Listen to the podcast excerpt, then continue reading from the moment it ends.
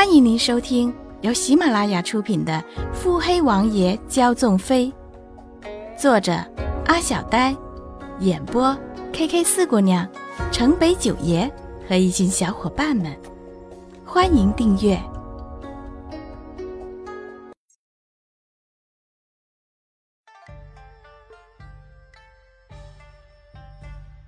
第二十八集。人生向来是几家欢喜几家愁的，此时的连家已经是闹翻天了。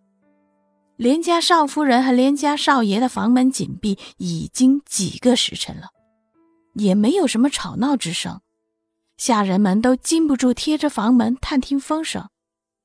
这次的，恐怕全城人都已经知道连少爷成为江南名妓苏妹的入幕之宾。新婚不足一月。便频频出入来医院，连少夫人听闻风声，伤心欲绝，上街寻夫，恰巧偶遇。新婚燕尔，却看见一倾城佳人在自家相公的怀中巧笑倩兮，悲怒交加，当街怒骂。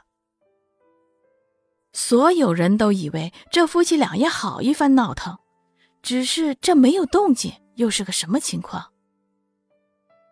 此时，在连景与叶芊芊的房中，连景语气不善：“今日这事，定是穆景欢设计的。就算不是他设计的，也与他脱不了干系。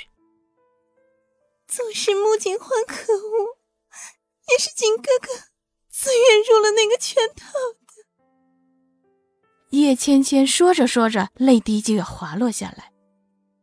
连景看他这副模样。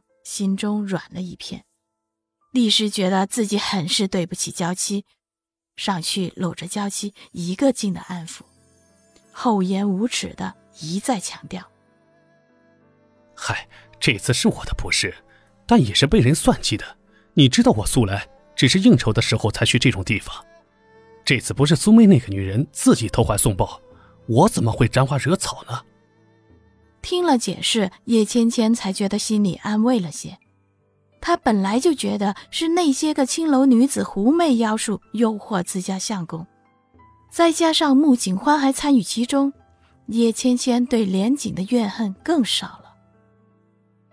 连锦见娇妻缓和了神色，松了口气。想到穆景欢和庄妃离的当众侮辱，原本柔和的神色急剧变幻，阴霾一片。滔天的愤怒，冷冷的说道：“穆金欢，看来是时候给你点教训了。”叶芊芊疑惑：“啊，相公，这是何意？”连锦阴冷的笑了下：“哼，穆金欢以为退回之后收回穆家的商号，穆家便逃出我的掌控了。哼，嚣张一时何用？这次……”我要让他知道什么叫做走投无路。夜色茫茫，秋风飒飒，空气中氤氲微凉的落寞。小姐，夜凉了，该回房歇着了。韵梅替穆景欢披上斗篷，小声劝着。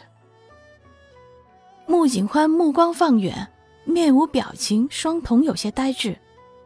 听着韵梅的话之后，微微转头。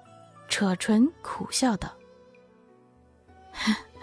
梅梅，你说，穆家的银楼商号数不胜数，能人异士自然是多的。爹他聪明一世，为何要将穆家交到连家人手中？商号没了便没了，爹爹他怎么连自己的宝贝闺女也教得随随便便的？爹爹他生前到底是遇到了怎样的麻烦？”能把他逼成这样，对手会是谁？玉梅无言以对，只是担忧的看着自家小姐。穆家人皆知，这个看似柔弱的小女子能抵万金，问题只在于她想不想以千金之躯顶起这万金家业。穆景欢天生怕麻烦。这辈子只想在嫁人之前当一个好吃懒做的大小姐，嫁人之后当一个好吃懒做的少夫人。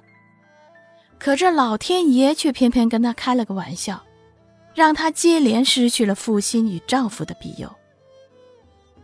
穆景欢拢了拢披风，望着天空继续发呆。有生以来头一回叹了一口气。山雨欲来风满楼。